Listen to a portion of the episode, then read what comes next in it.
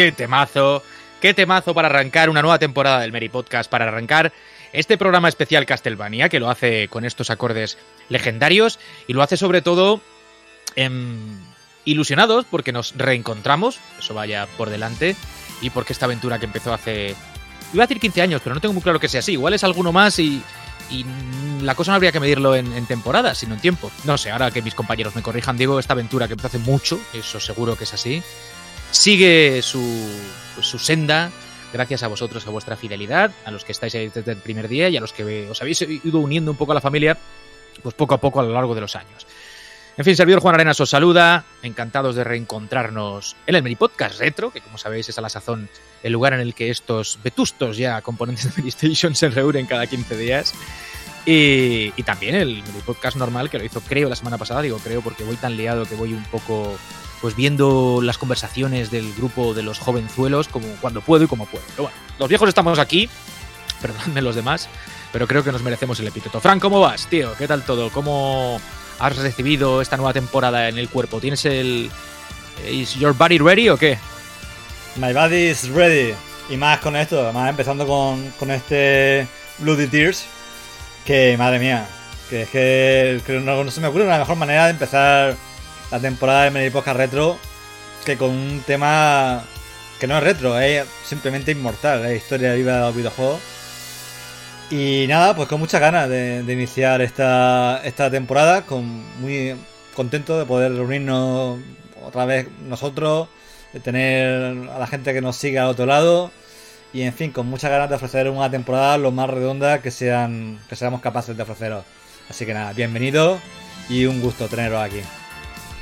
Pues sí, eh, es nuestra idea, que la temporada sea sobre todo amena, tío, y que la gente que se pasa por aquí disfrute de nuestra compañía como lo hacemos nosotros también, aunque no podemos estar eh, en directo con ellos, sabiendo que están pendientes de lo que... Ote, ¿cómo estás, tío? Bienvenido tú también. Bueno, bien, bien. Uh, sí, 15 años, 15 años. Antes lo decía yo, ha pasado tiempo. Si, si tú te acuerdas dónde estabas hace 15 años, dices, me cago en... O sea, el paso del tiempo no es en balde, pero nosotros estamos aquí para desafiarlo, porque, a ver, alguien lo tiene que hacer. No, Entonces, pues, la verdad es que yo decía, me parecen pocas temporadas antes hablándolo en, antes de empezar. Pero, pero no lo es estoy verdad. asumiendo, tío. Lo estoy digiriendo. Mis palabras me hacen daño ahora en la cabeza. Sí, bueno, pero no pasa nada. Quiero decir, nosotros estamos aquí para. Somos una especie de Jordi Hurtado del podcast, ¿entiendes? O sea, es- venimos aquí, hacemos lo mismo, ¿sabes? Yo digo las mismas gilipolleces cada año, ¿sabes? Es verdad. Jordi Hurtado no, ¿sabes? Y A nivel voz estamos exactamente igual de Mongers que el día 1. eso sí, yo creo que, y eso, aunque no se nos valora, ¿vale? Yo creo que eso también, porque ser consistentemente monger a lo largo del tiempo, creo que es algo que no es lo que más se aprecia dentro del mundo de la radio, pero tiene su valor. Eh, para que unos sean mejores, tiene que, tenemos que estar nosotros también, ¿no? Pues sí, es que es así. Y eso, que eh, a lo mejor se nos ve en imagen y dice, hostia, se, se nota el- los años, pero aquí Están muy perjudicados. ¿sabes? estamos estupendos. ¿Sabes lo que te quiero decir? Aquí podemos disimular todo lo que queramos. Mira, uno que está estupendo siempre, pero incluso en imágenes del año, que el tío es como. Pues yo voy a decir Jordi todo, como lo has mentado tú, voy a decir, yo qué sé, tío, un. Se el, de me Art, ocurre. el de Art Attack, tú. El de Art Attack Benjamin Button. igual. Es verdad. No, no, no, el de Art Attack, ¿cómo se llama? El... ¿Jordi también, el chaval? Sí, sí, algo, sí, sí, sí. Jordi, Jordi Art. No tengo ni idea. Es- vale, Jordi Attack. Es el... Exacto. Rolaño, ¿cómo vas, tío? Yo estoy, yo estoy igual que siempre, igual Lozano, que desde ¿eh? el primer día, igual que desde el primer día, Juan. Eh, bueno, el tiempo no pasa igual para, para todos, ¿no? Por ejemplo, a, a Forcada le empiezan a salir canas, a, a Mote Sí, le empieza sí. a caer el pelo, y en fin. Pero yo, se me yo empieza, estoy aquí, se me empieza. No caben, las aquí como el comi- primer día, vamos. no caben las comillas en esa frase. Bueno, deja que salude también a Carlos Forcada, que es el prepuber de este podcast. lleva, lleva cuatro días, lleva cuatro días aquí, pero menudos cuatro días, ¿eh? Que Eh, exacto, sí, sí. Yo creo que ya el cuarto año. Oye, Juan, eh, me, me sorprende. eh, Yo sé que aquí hemos tenido algún cachondeo con el tema, pero ya te veo que estás asumiendo que ya somos unos vegetorios, porque ya has dicho el podcast de los viejos, lo has dicho tú, ¿eh? Que antes era como que. Comparado con los otros, ya me dirás tú que somos. Como, hombre, ya ves tú, somos. A ver. Pero antes era como que, bueno, oye, ya, los viejos no, vamos a ponerle otra palabra. Y ahora ya nosotros mismos, nosotros mismos nos estamos llevando los viejos. Pero bueno, mira, que sigamos siendo estos rockeros, que al final nos lo pasamos bien aquí de charla un rato, y lo que ha dicho Motena, que, que sigamos siendo igual de mongers, que no, que no es fácil, no es Pablo, fácil. ¿sabes, ¿sabes cómo me llaman a mí cuando juego a tenis un campeonato? Lo llaman sen- senior, Pablo. Senior, ¿sabes lo que duele eso en el, en el alma? ¿Sabes? O sea, senior. Todos los cojones senior. Al tío que creo Pero- eso le, me gusta- le- le reventaría la cara ahora mismo. ¿Te ponen como profesional o como, o como amateur? Ponen senior, que es Mature. peor. Es peor. Mature. Igual, igual que sea. Mature, lo dejo, está en otras búsquedas. O sea, ahí lo dejo cada uno. En fin, Centrémonos difícil. en lo que, en lo que debemos, que es el, es el aniversario de, de la saga Castlevania, 35 añazos, si no me equivoco, hacen este 2021. Son muchísimos títulos, aunque realmente el que los cumple es el primero. Ahora hablaremos del recorrido por centrar un poquito el tiro, aunque luego, evidentemente, como son tantos, tendremos que ir eh, filtrando y eligiendo los que más nos han marcado, por una razón o por otra. Pero el primero, ya sabéis, año 1986, tema en tardaría un poquito también en aparecer. Y, y ese es el que marca, como digo, la fecha, el día, pero sí el año de su 35 aniversario. Muchísimos Castlevanias, con música, por cierto, estamos escuchando desde el primer instante algunas, pero casi todas, por no decir todas, son mitiquérrimas y tienen muchísimo protagonismo. Además, hablaremos de ellas seguro, no tanto. eh, digo que no- solamente de los juegos, y lo haremos también de, la música, que es muy especial. Pero eso, que sepáis por qué eh, Castlevania estrena nuestra decimoquinta temporada del, del podcast eh, con la versión retro realmente, que es la que nosotros ahora pues eh, acometemos. Así que nada, Fran, como hago siempre, te cedo un poco el testigo para contextualizar si quieres alguna cosita más y luego lo vamos haciendo los demás y pues destacamos los que más nos hayan marcado, que eso está muy bien.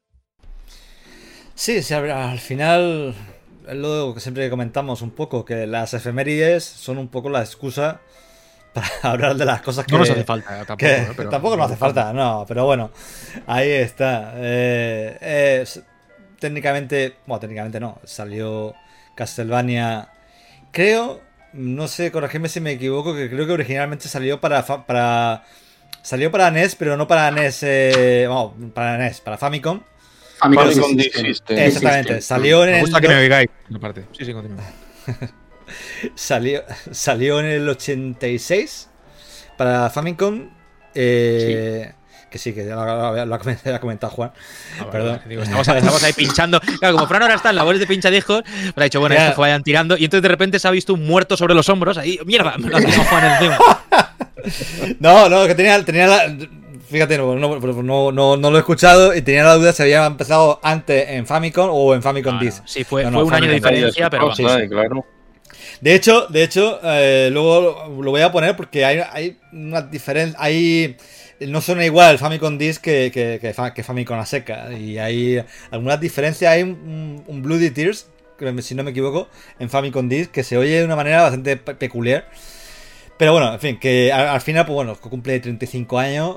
Eh, de hecho, incluso Konami ha tenido en su, en su magnificencia, que creo que sean, vamos, sean, se- tanta generosidad, no sé si, si les va a caber en el corazón. Eh, han sacado un recopilatorio de, de Castlevania de Game Boy de Game Boy, de Game Boy Advance. No sé ahora mismo qué juegos incluyen. No sé si estará, supongo que estará Aria y Muy Advance y también el, Sí, sí, el Circle- segundo de Super Nintendo. el- Circle of Moon y Drácula X. Drácula X, sí, vale. Eh, nada, pues ya está un poco random. Así en plan, sí, ¿por qué no? Pues esto, ya está. Eh, pero bueno, ya está, bien. De una buena manera para que la gente siga descubriendo una franquicia que, que, bueno, se- que es historia viva de los videojuegos. Yo creo que, que es uno de los, de los nombres nobles un poco de- del mundo del videojuego. Que es un estatus que se alcanza cuando consigue sobrevivir a varias generaciones, siguen saliendo entregas, siguen saliendo entregas más o menos impactantes, pero pero pero es un juego que que sigan saliendo entregas y que ponerlo, digamos, entre eh, bueno, paréntesis. bueno, pero me refiero con- tiene una continuidad en el tiempo, ¿vale? No está metido en una solamente gener- generación. Castlevania ha destacado en los 8 bits, Castlevania ha destacado en los 16 bits, Castlevania ha destacado incluso en los 32 bits. Eh, ya ahí ya se quedó. Bueno, pero tenemos el caso de éxito de, de, de Lord of the Shadow, el juego de Mercury, que también, bueno, no era exactamente, no sé, a lo mejor eh, la nomenclatura de Castlevania se puede discutir entre los expertos. Está- Estaba esperando Forcada, estaba esperando este momento. Sí, sí, sí. No, no, que va, que va, estoy callado. Aquí, aquí yo sé que hay gente que le ha gustado eso, o sea, yo no entiendo nada, pero No, como el rechinamiento de dientes. Aquí hay aquí. Pablo, cállate, relaño, que yo me parece que tú eres un poco equidistante con ese juego, ¿eh? Que te he escuchado alguna vez decir, bueno, bueno, sí, pero no, no sé. Pero bueno, oye, que lo suyo estaría bien, ¿eh? Bueno, que el caso es que es un juego que se ha mantenido relevante, mm, con grandes entregas a lo largo de bastantes años, de varias generaciones. Al- y, y- bueno, y es un juego que se, mantiene con un brillo en nuestros recuerdos y en la historia del videojuego que creo que es indiscutible por, la música, por los planteamientos jugables diferentes que han tenido. Y bueno, también han tenido, por supuesto, grandes pifias, que una saga tan, lon- tan longeva y con tantas entregas es normal que tenga unas cuantas pifias, también las podemos comentar si queréis. Eh, pero bueno, pero en fin, una, una saga noble, una saga noble, una saga con, con, con- tradición, una saga importante para hablar, imprescindible, un poco para hablar de, de la historia del videojuego. De hecho. Relaño, oh, que quería comentar que Relaño me suena que, que se que pasó todos los juegos o, o está en ello, ¿no? Joaquín. Sí, sí, llevo desde, desde hace, hace dos años, me lo estoy tomando con tranquilidad, pero bueno. Ahí, ahí voy, voy ya por el, por el segundo de, de PlayStation 2. Eh, que eso, eso también lo tendremos que decir, ¿no? Que, lo, que por desgracia Castlevania no, no llegó a pegar un buen salto a, la, a las tres dimensiones, ¿no? Eh, lo de Mercury, digamos que, que ya va, iba por otro camino, ¿no? Iba por más por el camino de, de hack and slash, pero, pero vamos, que sí con una saga tan, tan extensa, con más de 30 juegos que creo, creo que son. Eh, hay luces y hay sombras, pero, pero para mí eh, las luces sin duda están, están muy por encima, muy por encima. Y ya desde la época, desde la primera época, ¿no? De los, de los 8 bits, eh, el primer Castlevania pegó, pegó mucho en, entre, entre los usuarios a, nivel gráfico, a nivel sonoro. Eh, la dificultad que tenía también, eh, mira que era una época pues, de juegos difíciles, pero digamos que, que ese primer Castlevania estaba, estaba por encima de, de la media, ¿no? Frank, le has dado un palo ahí a estos recopilatorios que hace Konami. Y bueno, hay que. Es verdad que, hombre, que a lo mejor Konami no es la, compañía que cuando hace recopilatorios, que hoy día lo hacen todas, se prodiga o sea, es más generosa, quizás. Pero también hay que decir que de, de Castlevania hicieron un recopilatorio hace poco, que estaba este juego, creo recordar. Y, y no estaba tan mal, ¿eh? Lo sacaron en Play 4, también en Switch está, Castlevania Anniversary Collection, que no era un mal recopilatorio, ¿eh? Para lo que, de lo que se trata. podría ser Nintendo y hacerlo todavía peor. O sea, Hombre, claro, podrían no hacer nada y en un tren ya está. Y sería. Sí, sí. Hombre, estaba, estaba currado, ¿no? Tenía además de las versiones occidentales la, la japonesa, Sí, que muchas Había un poco de follón, ¿eh? diferencia. correcto. Había un poco de follón por eso precisamente, porque metía versiones japonesas, por ejemplo, el Castlevania 3, que luego lo comentaremos, cambiaba mucho de una versión a otra. En fin. Pero que bueno, que este juego que estamos viendo, vamos a. No sé, yo creo que es un juego que. El típico juego de Nintendo, que a pesar de que es un juego de 8 bits, de la Nintendo primera, de la NES, vamos a decir que tú te pones a jugarlo hoy y dentro de que estás jugando lo que estás jugando, te aguanta el tipo hasta cierto punto, suena bien, un arcade de lo que estaban intentando hacer tanto Konami como Capcom en ese momento, que lo que querían era llevarte juegos de recreativa a casa, pero que no fueran juegos de recreativa, sino que fueran sagas nuevas, lo hicieron con esto, lo hicieron con Mega Man, que son dos sagas que han llegado prácticamente a todos nuestros días, y este como primer episodio a mí me parece una cosa mucho más que solvente, la verdad. Sí, de, de hecho, luego tuvieron, la saga tuvo luego unos pasos, digamos, bastante dubitativos, ¿no? Con el segundo juego que se lanzó fue la entrega de, de MSX, Vam- Vampire Killer, que digamos que estaba, estaba basado en este DNS, pero, pero no era lo mismo, ¿no? Eh, tenía un planteamiento, digamos, distinto, iba a base de, de pantallazo, no tenía, no tenía scroll, era Estaba incluso guapo, pero más estaba difícil guapo. todavía. Y sonaba Sí, bien, ¿eh? Sonaba muy chulo eso también, sí, sí. Sí, para, vamos, eh, aprovechaba, aprovechaba muy, muy bien eh, eh, el ordenador. Pero, pero vamos, mm, ya os digo que no se veía mm, Castlevania como, como que no encontraba, encontraba su camino, ¿no? Eh, luego estuve ahí el Castlevania 2, que también era, era muy distinto. eh, es, es curioso, ¿no? Ver, ver ahora ese, ese título y darnos cuenta de que ya tenía muchos elementos de lo que luego se, ha dado en llamar eh, Metroidvania, ¿no? Teníamos un mapeado extenso que había que recorrer, había que, conseguir objetos para abrir nuevos caminos, había incluso un ciclo de, de día y noche, y eh, era, era, digamos, un planteamiento muy, muy distinto, ¿no? Y mm, no muchos lo, lo acogieron bien, eh, sobre todo por eso, ¿no? Eh, le gustaba más, digamos, el, el rollo arcade de- del primer juego. Este tiraba más hacia, hacia la aventura, tenía, mm, tenía aldeanos con los que tenías que hablar, eh, conseguir objetos y, y, en fin, era, era, no era algo que, digamos, pudiéramos, pudiéramos considerar como, como una segunda parte ve- verdadera, ¿no? De, de ese título inicial. Eso ya llegaría con, con, el, con el tercer juego.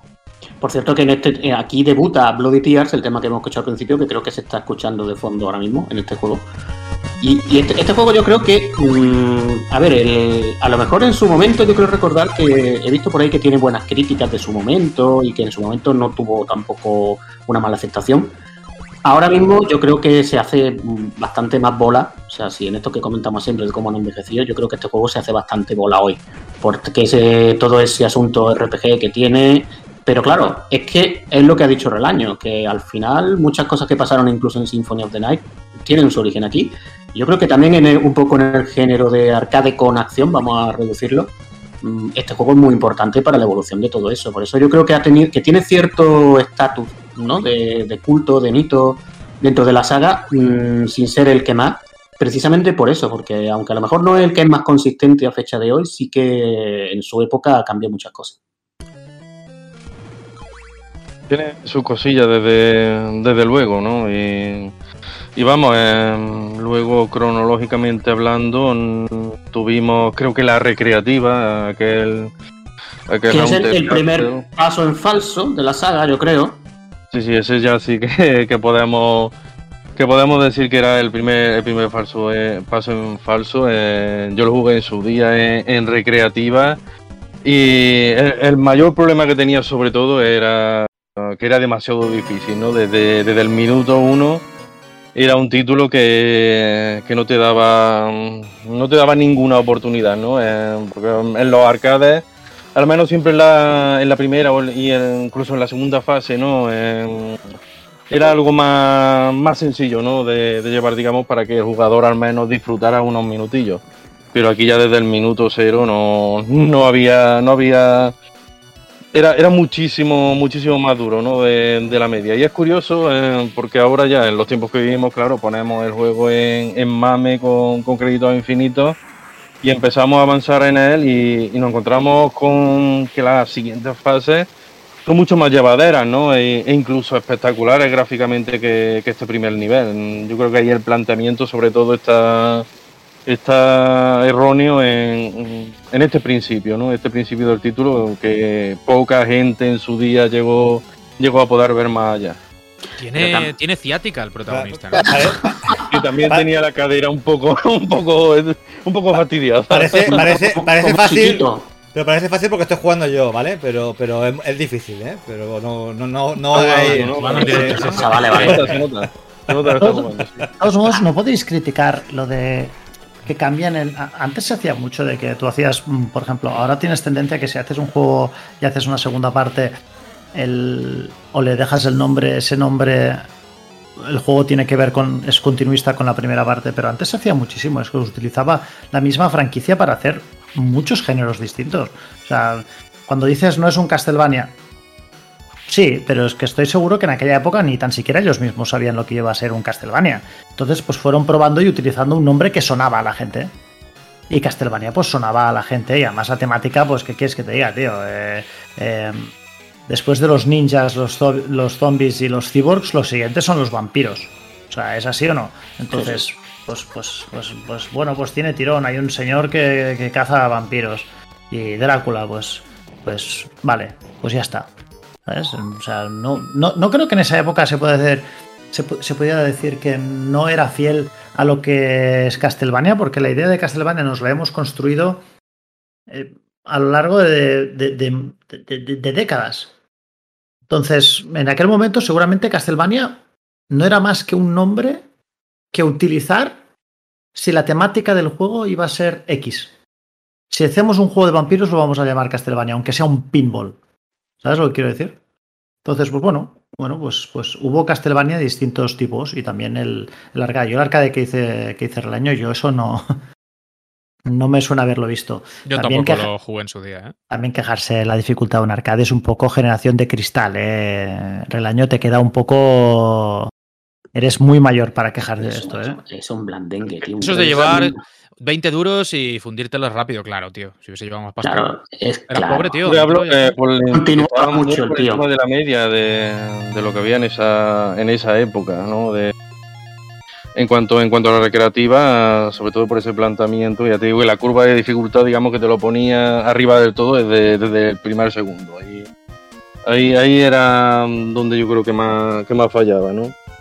Y, bueno, luego ya Castlevania volvió a las consolas, volvió a NES con Castlevania 3 y ahí ya sí tuvimos, digamos, una verdadera secuela de, del primer Castlevania en el que además Konami ahí, digamos que exprimió a fondo a fondo la, la NES eh, para meter incluso personajes, más personajes seleccionables, eh, niveles más largos, eh, unos, unos gráficos realmente alucinantes, teniendo en cuenta digamos, el potencial técnico de, de la máquina y una, una banda sonora espectacular que creo recordar que sonaba peor aquí en, en Occidente que, que en Japón.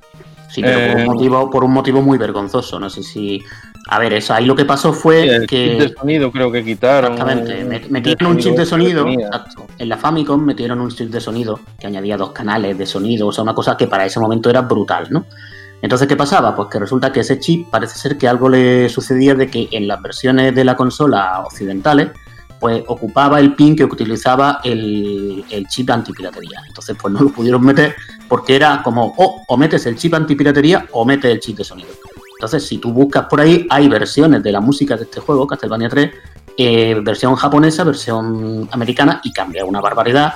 Vamos, tanto que es que este juego, que claro, como has dicho, es un poco ya casi época final de la NES, época ya que los desarrolladores sabían lo que hacer con la consola, y ya se está viendo que, que hay un progreso, ¿no? Que un juego que dentro de 8 bits, pues es muy potente. Pero es que en sonido mm, casi que parece un juego de, de Mega Drive. Si tú escuchas la versión de Castlevania 3, la música para Mega Drive, el beginning, el tema del comienzo, el beginning, no sé si le da tiempo a Fran a pincharlo. mm, eso suena que parece una Mega Drive, o no te voy a decir una Super Nintendo porque el sonido de Super Nintendo es muy cantoso, pero increíble. Hombre, Forcada. Si que queréis, podemos escucharlo, mira. Este es el japonés.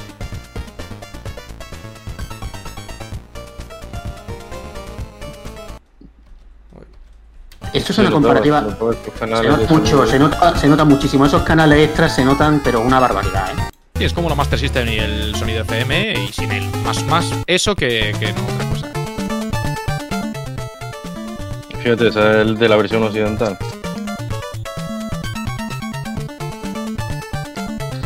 Hay que ponerse a escucharlo uno al lado del otro y realmente dice, ostras, no vea.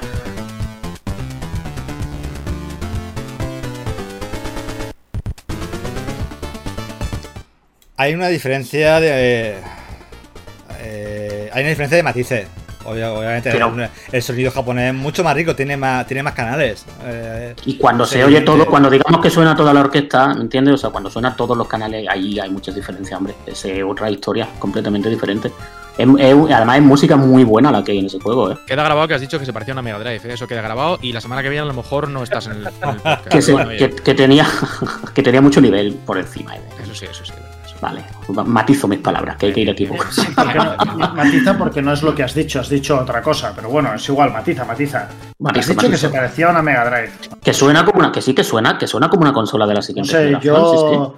Sí, esto lo llegas a decir en el siglo XIII y quemaban a la gente por menos, pero bueno, es igual. Bueno, bueno, vale, vale, es igual, es igual. Aún así, Ojo, aún así, otra aún cosa así importante. ¿eh? Hombre, claro que la hay. Otra, otra cosa, es que hay que escucharlo más rato del que hemos escuchado ahora y escuchar un poco los momentos culminantes. Pero que otra cosa que tenía este juego, creo recordar, el Castlevania 3, era mm, que, había tenías varios caminos en cada nivel, podías ir pasando por distintos niveles, o en fin, que, que empezaba también un poco a abrirse el mapa, que era una cosa que yo creo que en Castlevania siempre la tuvieron clara, que era un poco por donde quería ir la saga. Sí, eso también, y además lo, lo de los personajes distintos que, que daba, que daba bastante, bastante juego, ¿no? Y también teníamos aquí el debut de, de Alucard, que era, no sé si era el último personaje o el penúltimo que, encontrábamos, pero, pero vamos, ya tenía ahí con un aspecto muy distinto con el que nos lo encontramos luego en Symphony of the Night, digamos que se parecía mucho más a lo que es un vampiro clásico, pero, pero oye, ya estaba el tema mucho más, mucho más interesante, ¿no? Y además que, que este juego es, digamos, en el que se inspiraron para, para la serie de animación de, de Netflix, que es, que es magnífica. Si algún oyente no, no la ha visto todavía, ya, ya está tardando porque la va a disfrutar, la va a disfrutar bastante. Oye, no sabía que se podía jugar con el emperador Palpatine. Estamos viéndolo ahí en pantalla. Vaya, vaya. Con túnica blanca no, pero, pero sí. él- Es, es que también, también es un, un mago de la Tierra Media. Oye, eh, el mismo año del lanzamiento de, del Castlevania 3 aparece la primera versión portátil, ¿no? Para, para Game Boy. Que recuerdo catar en su día gracias a un colega que tenía la, Game Boy y que, bueno, lo trajo a casa y tal. Y que sí que es verdad que es, bueno, pues evidentemente a lo mejor no está a la altura de los mejores juegos pues, del mismo Castlevania 3, que como digo es contemporáneo, perdón, pero sí que tiene la, la gracia de ser un Castlevania ya en toda regla. Ahí creo, creo recordar que fue incluso uno de los primeros lanzamientos para, para Game Boy. Sí, sí. sí, sí, Y es algo que se le nota, se le nota mucho, ¿no? Se nota que ahí Konami estaba, estaba empezando con, con el hardware. Y ya es un juego que tiene muchas ralentizaciones, muchísimas. Se, se mueve muy, muy lento y en cuanto hay unos, unos cuantos elementos en, en pantalla, ya, ya va directamente a, a cámara lenta, ¿no? Eh, también faltan, digamos, algunos elementos que ya se daban por característicos de, la saga, pero teníamos otros nuevos, como se, se- se está viendo ahora, lo de las cuerdas, poder subir y, bajar de, las cuerdas. Luego teníamos unos enemigos bastante extraños, incluso para, para lo que se refiere a un Castlevania, ¿no? Como esos ojos rodantes, también había una, una especie de, de boca muy, muy, muy rara. Eh, a nivel de diseño era, era extraño, ¿no? Era, era un título extraño, pero, pero oye, para ser uno de los primeros lanzamientos de, Game Boy ¿eh? estaba, estaba muy bien, sí. em, Y muchos muchos usuarios de Game Boy, lógicamente, lo, lo jugaron. Y lo que sí tenía aquí desde, desde primera hora era la banda sonora. La banda sonora sí que estaba a la altura de lo que se espera de, de un Castlevania. ¿Había armas secundarias en este? En este, en este creo recordar que Me- no. lo me suena que no, es tenía Era poder mm, subir de nivel el látigo hasta, hasta que lanzaba bolas de fuego y, poco más, vamos. Claro, es que eso, eso se echa mucho de menos en un Castlevania, lo de las armas secundarias, que también es muy característico. Esto lo, lo que pasa con este juego es que yo creo que en la época era como en Game Boy era como, mira, vamos a hacer prácticamente lo mismo que puede hacer con un NES, o los mismos juegos, reduciéndolos, todo lo que tú quieras, pero te, te- te sacamos todo, porque te sacaron esto, que tampoco, joder, es que Castlevania en ese momento era bastante popular, y ahí lo tenía en la palma de la mano, que ya solo con eso tenía mucho, ¿eh? Y que era un necesario para. Bueno, la consola realmente no. Digamos que nació ya triunfante, ¿no? Con Tetris y demás. Pero que era necesario mantener las sagas, y lo hicieron muy bien, las sagas que estaban o que habían llevado a la consola de 8 bits al éxito en la, en la portátil recién nacida. Y luego otra cosa es que, aunque sea el primero y sea todavía muy precario en muchos sentidos, al final la saga ha estado, y lo veremos ahora, muy conectada con, con la portabilidad. Y este es el comienzo de eso también. Así que, aunque solo sea por el detalle de iniciar la, esa faceta portátil de la saga que le ha dado muchísimo éxito y la ha mantenido además con vida durante mucho tiempo, cuando había vacas flacas en sistemas de sobremesa, ha sido las, las portátiles, ¿no? Sobre todo en Nintendo, las, las que lo han mantenido. O sea que eso también tiene un valor. Y la, la historia de, de Castlevania en portátil es, es bastante sobre otra, casi tan grande como la otra, ¿eh? Claro. ¿Cómo se llamaba el de, el de Game Boy Advance? Bueno, es que hay tres, ¿no? Bueno, el- Circle of the Moon, ¿no? No.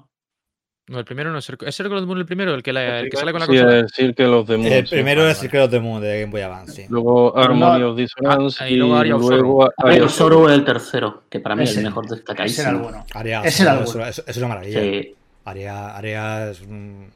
Ese para mí es el mejor juego de todo el catálogo de Game Boy Advance. Puede, puede ser, puede ser. per- Perfectamente. Me lo, me lo llevé yo de. Esto estamos hablando año 2003, tranquilamente, ¿no? Sí, sí. O algo así. Sí, O creo 2000. que sí, salió en el, en el 2003, creo que salió, sí. Sí, me lo llevé yo, lo compré en el aeropuerto tú, me lo llevé de viaje. Sin, sin tener ni idea, ¿eh? porque para mí, voy a decir algo que a lo mejor parecerá una herejía, pero a mí la saga Castlevania ni fu ni fa. O sea, lo siento. ¿Sabes? No, Bien, bien. Fue- fuera. Estamos contigo, estamos contigo, Sergi. lo lamento, que decir, que decir, quiero decir, no le quito, no le quito mérito, pero no es.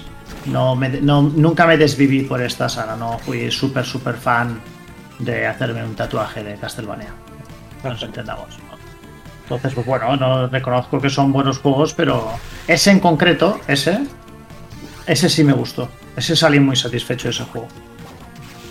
Después había otro que también pintabas con el. con, con el de esto de la DS. ese. Ese es el Down of Sorrow. Esa es la, eh, la- la secuela de este. Mira, yo con, ah, yo, yo con el Down of Sorrow me pasa quizá lo que a Mote. A ver, yo creo calidad, que. calidad en mis comentarios, ¿eh? O sea, no me acuerdo del título de ninguno, ¿sabes?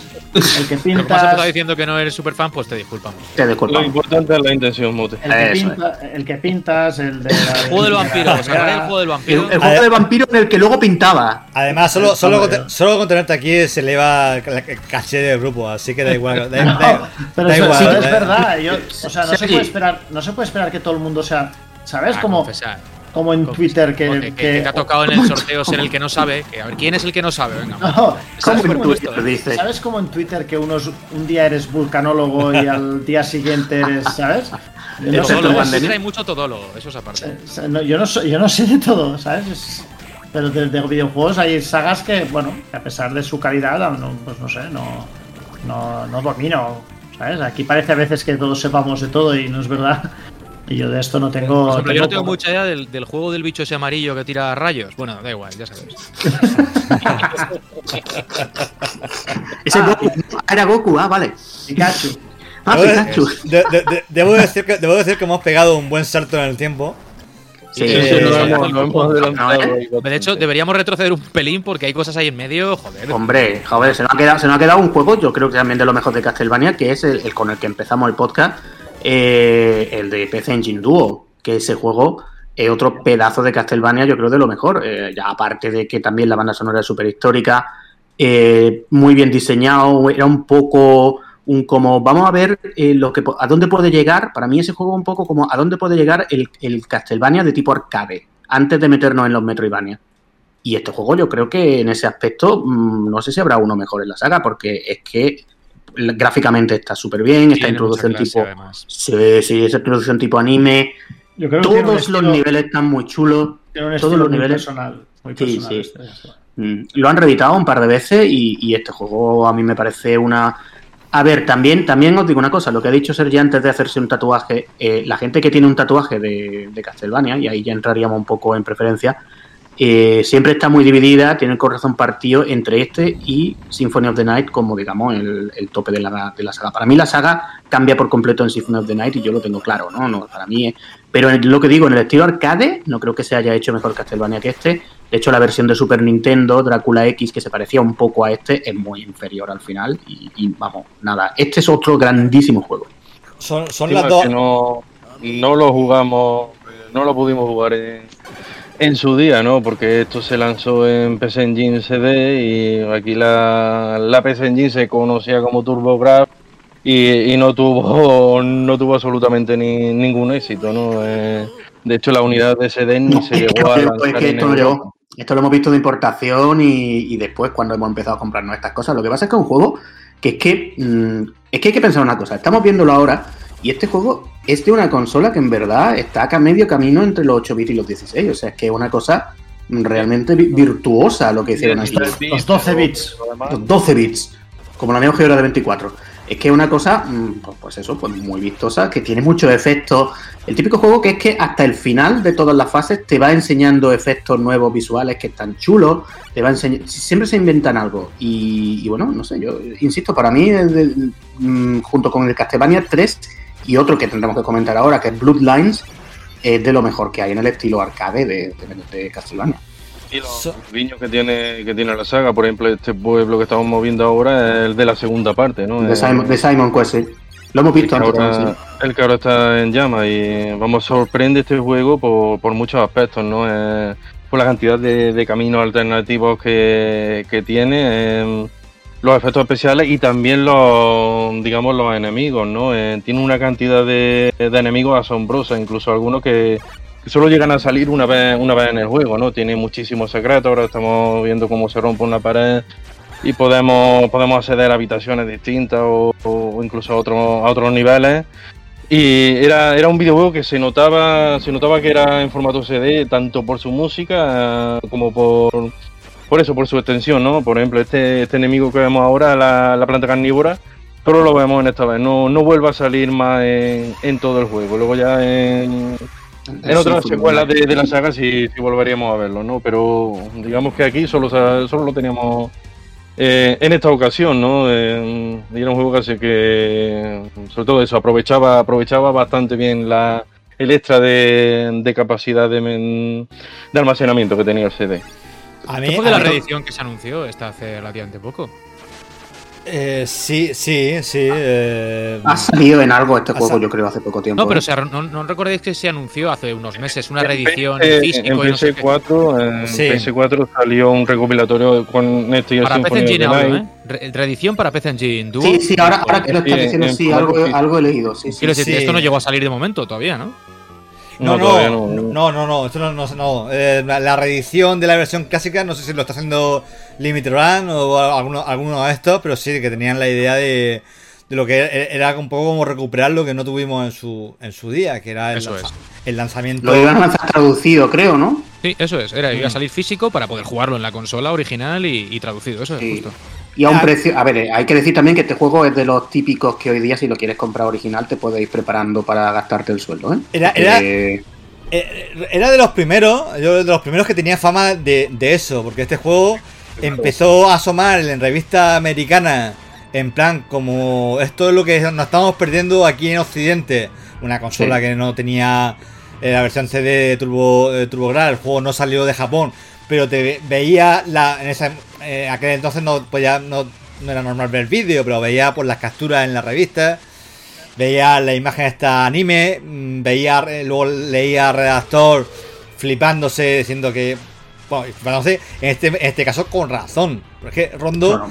Rondo siempre tendrá el componente, un componente como mitológico de, de, eh, ese factor de los juegos que nos estamos perdiendo, de las joyas que nos estamos perdiendo de Japón, las joyas que no están vetadas, las joyas mm, que como los juegos prohibidos que no a los que no podemos acceder Eh, recuerdo que lo vi por ejemplo no sé si en Hobby Consola seguramente que oye pues hay una consola Turbo Duo que no ha salido aquí y tal y tiene un Castlevania y mirad que gráfico mirad que mirad la introducción con eso de anime y no imagináis la música como suena.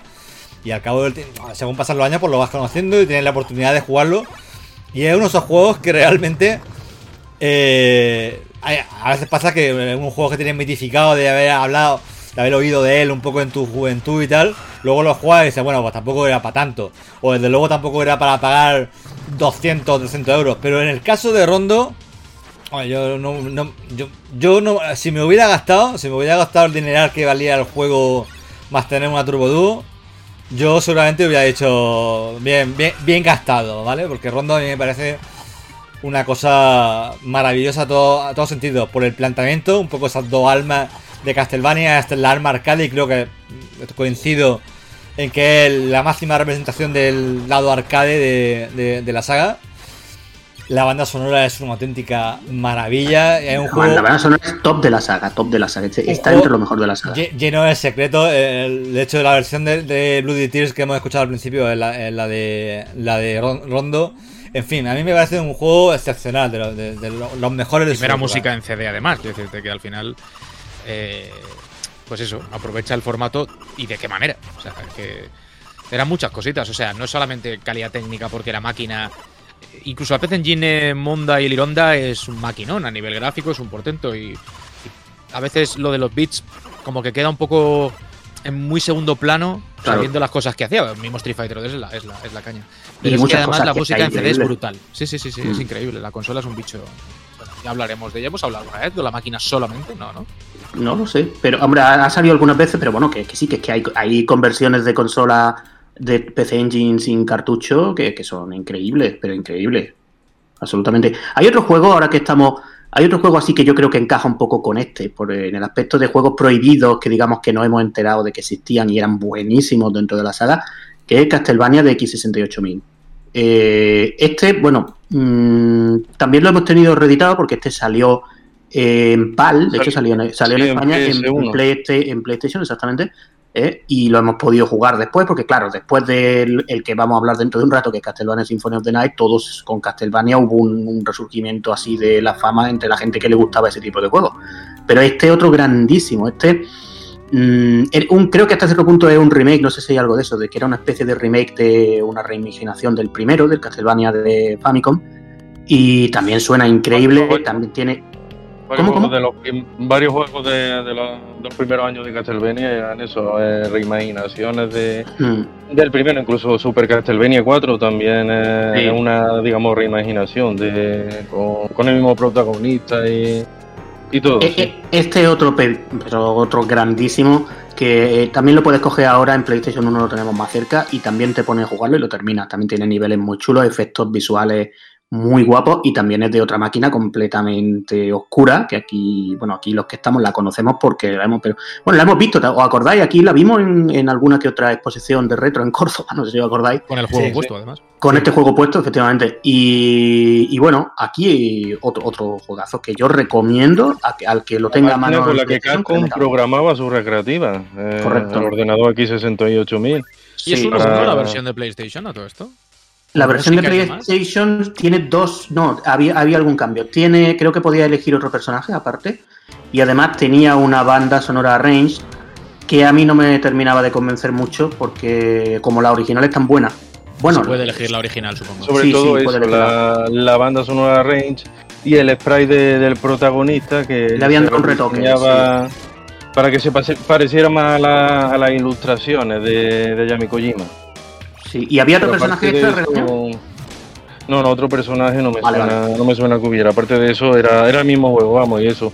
Podía, podía seleccionar entre la, la versión original y, y digamos la, la retocada, ¿no? O sea que en ese aspecto había, había para todos los gustos. Mm. El único problema era que la versión PAL, por supuesto, estaba a 50 y bueno, eso en estos juegos pues era un poco destrozarlo. Pero vaya, aparte de eso, otro gran juego de estos ocultos que a los que escuchan este podcast estoy seguro que les gusta, vamos. Y de hecho, me suena que también lo han reeditado hace poco. No sé si estaba también en, el- en ese recopilatorio que he dicho antes, el Castlevania Anniversary. Puede ser que estuviera este también, ¿eh? No sé si estaba, pero vamos, en lo que es el juego de, de PS1 salió ya en los últimos días de la consola, el año 2000, ahí, y con pocas ¿no? unidades, ¿no? Era Castlevania Sí. Chronicles, sí, sí, sí. con pocas unidades, uno, uno de esos juegos que ahora mismo te pasas por, por eBay a ver, a ver cuánto, a ver cuánto cuesta y te lleva, te puede llevar un buen susto, vamos. Sí, te lo lleva seguro. Además que todo lo que tiene que ver con Castlevania 2D, eh, a ver, incluso los juegos de, de portátiles que no tienen tantísimos años están carísimos. Tú intentas ahora comprarte Order of Ecclesia y estas cosas y es de los juegos más caros del sistema. ¿no? ¿Y eso por qué crees que es? Pues porque son juegos buenos y a la gente le gusta tenerlos. Ah, Yo, yo lo veo así, ¿eh? O sea, si fueran... eh, a ver, hay, hay casos en los que a lo mejor la especulación va por otro sitio. Puede, como el Wirlo de Super Nintendo, que vale, Juan lo sabrá, un dineral y es un juego pues muy normal, es porque había pocas unidades. Vale. Pero con juegos como, por ejemplo, este que he dicho, el Order of Ecclesia de Nintendo DS, que ese juego no está nada barato, eh, dentro de los precios del sistema. Obviamente no vale 700 euros, pero eso la gente simplemente lo compra porque lo quiere tener, porque es un gran juego del sistema y todo el mundo sabe que va a llegar el momento en el que no va a haber copia a la venta. También hablamos de especulación a veces y no, y no solo es la especulación. Yo qué sé, sí, es, tema para mucho debate, pero no siempre no tiene que ser... tanto en que sea más caro o más barato, pero quiero decirte que sea caro, perdón, y no barato. Está en el precio. O sea, ahí es donde ya entra el terreno de, de la especulación. Y es en, Hmm. en lo que se pide y en lo que la gente está dispuesto a pagar. Y a veces me da la sensación de que se nos ha ido un poco la pinza. Pero eso es otro tema, sí. Hmm. es otro asunto. Em, yo no sé cronológicamente estamos ya ahí a las puertas de- del juego que cambia un poco. Hombre, antes Eh, tendríamos que referirnos a Super Castlevania A- a 4. Super Castlevania no 4. hemos- Sí, es verdad, lo Hemos- menciono, es verdad, pasa por encima Por- un poco. por- de favor, no y es- y- es de. Fran, que antes, antes, de, antes Micro fuera, estaba diciendo que era un juego que para él era muy importante. Era cuando estábamos criticando a Mega Drive antes de que entrara Juan. Y verdad, y además hay que hablar del Mega Drive, por cierto. O sea, que no- Claro, yo lo he dicho antes, ¿eh? el, el Bloodlines, que a mí me encanta también. Sí, sí, sí, sí, sí, chulo, chulo. ¿Cómo intenta redimirse Forcada, eh? Madre mía, tío. O dos por cada, saca las rodilleras. Madre mía. La has cagado antes, la has cagado Forcada. Has criticado Mega Drive y no deberías. Se acabó, Sí, sí, fin. pero si, si- si yo, si yo soy un escu- tío heterodoxo con esas escucha, cosas, igual eh, desea. Escuchad un segundo, fíjate. El comienzo, el super comienzo, en cuanto enciendes la consola de Super Este juego para mí era el que demostraba desde el minuto uno la, la potencia real que tenía Super Nintendo. Es que la solemnidad de este momento.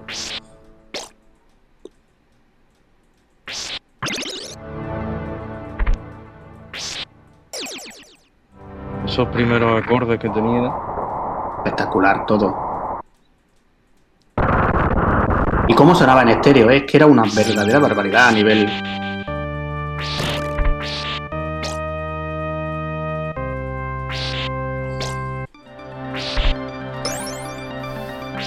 Otro- otro juegos, mundo, ¿eh? Era otro mundo sonoro, ¿eh?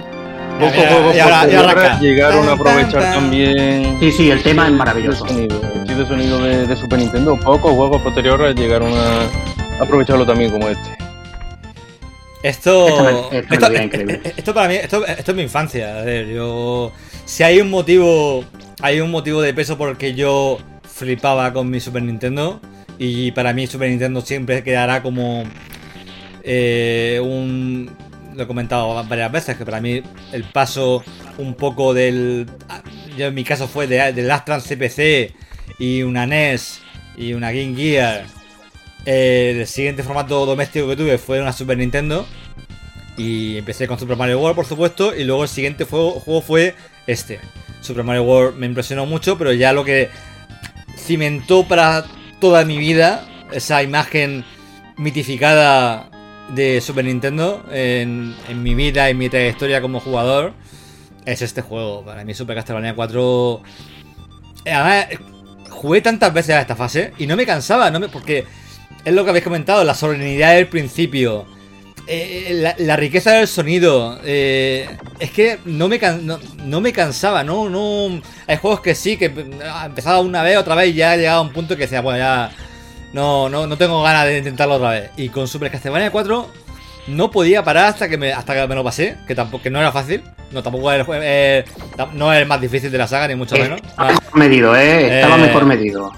Pero Sí, sí, es muy, muy accesible, sobre todo al principio. Ya la fase final, así que Sí. la cosa se, se complica bastante. Tiene una parte con modo 7 que da vuelta en la pantalla en una torre, subiendo a la torre que, que agüita, ¿sabes? Pero. Pero bueno, pero que no, que para mí, sin- no, sinceramente, Su- Super Castlevania 4 es uno de los juegos de mi vida, ¿no? así, así como suena. Y el nivel de detalle que tenían también los, los escenarios, ¿no? Esto de que te pudieras colgar ahí, descolgarte en plan Indiana. Es que, es que había muchas cosas, pero muchas, muchas. Yo, de todas formas, yo lo que estoy viendo es que estoy viendo ahora los juegos que estamos comentando. Y, claro, al final hay una cosa que para mí, que yo me fijo mucho en este tipo de cosas. Y también es que todas las fases tenían algo distinto. Porque había otra que tenía abismos que te caía y bajaba a no sé qué parte. Había pues, con mucho secreto también.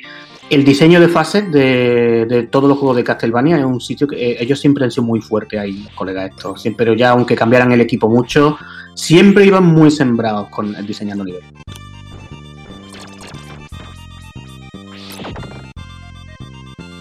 Es que nos quedamos callados porque el sonido es tan espectacular, ¿no? Eh, vamos, vamos. Es que no, es que no nos atrevemos a hablar.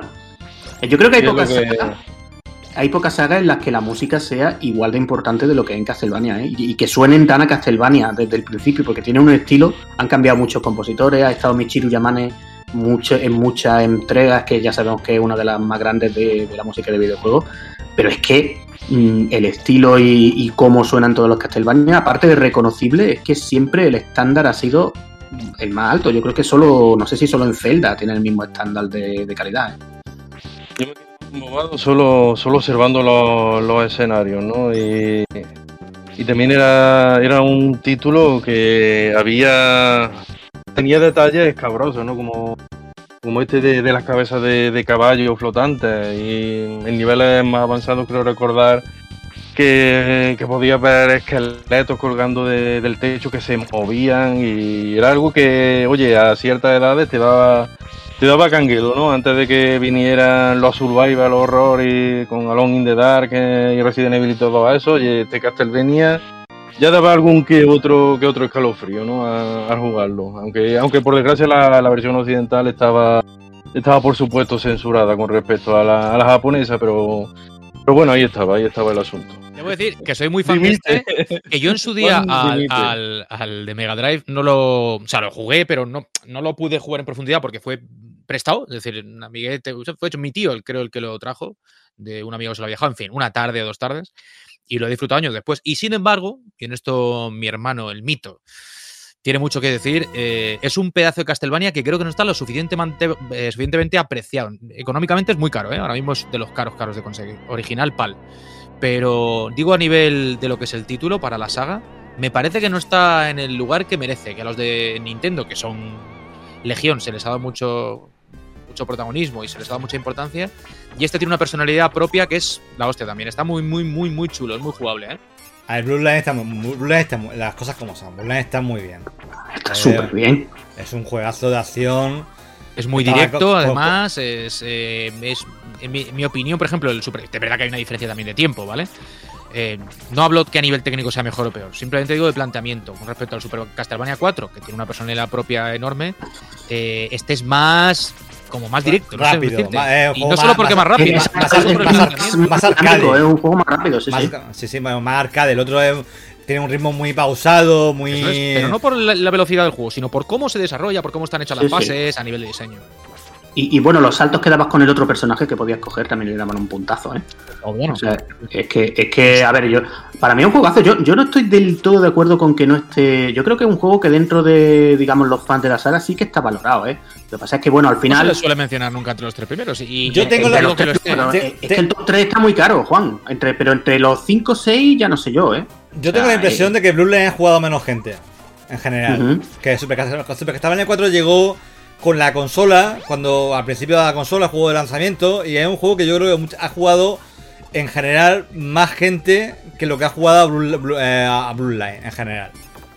En su momento yo, yo recuerdo que no, no, causó, no causó mucho revuelo este, este título. Yo creo que fue más bien ya con el paso de, de los años, con el paso del tiempo, cuando, cuando se empezó a, a valorar realmente dentro de, del catálogo de, de Mega Drive. de- vamos, que tiene, tiene detalles geniales y, y algunos efectos efectos gráficos alucinantes, teniendo en cuenta que, que es una Mega Drive, ¿no? Eh, recuerdo el nivel de, de la torre de, de Pisa que, que rotaba, rotaba el escenario, que eso en Mega Drive era muy difícil de, de Sí, ver, sí. ¿no? Eh, Sí, y lo que no que has dicho para ser una Mega Drive. No nos ha quedado claro a lo que te referías.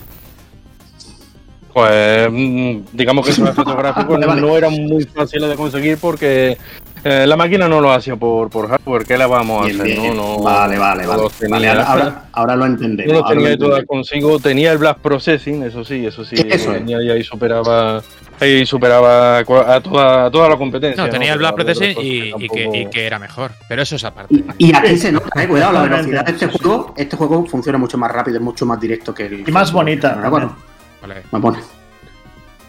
El, el Castlevania 4 estuvo a punto de salir, bueno, a punto. Iban a, por lo visto hubo una demo del Castlevania 4 en Mega Drive que la hizo Factor 5 y se la enseñaron a Konami y dijeron que no, pero por lo visto era, estaba bastante conseguida. No se ha llegado a filtrar, pero está ahí la leyenda.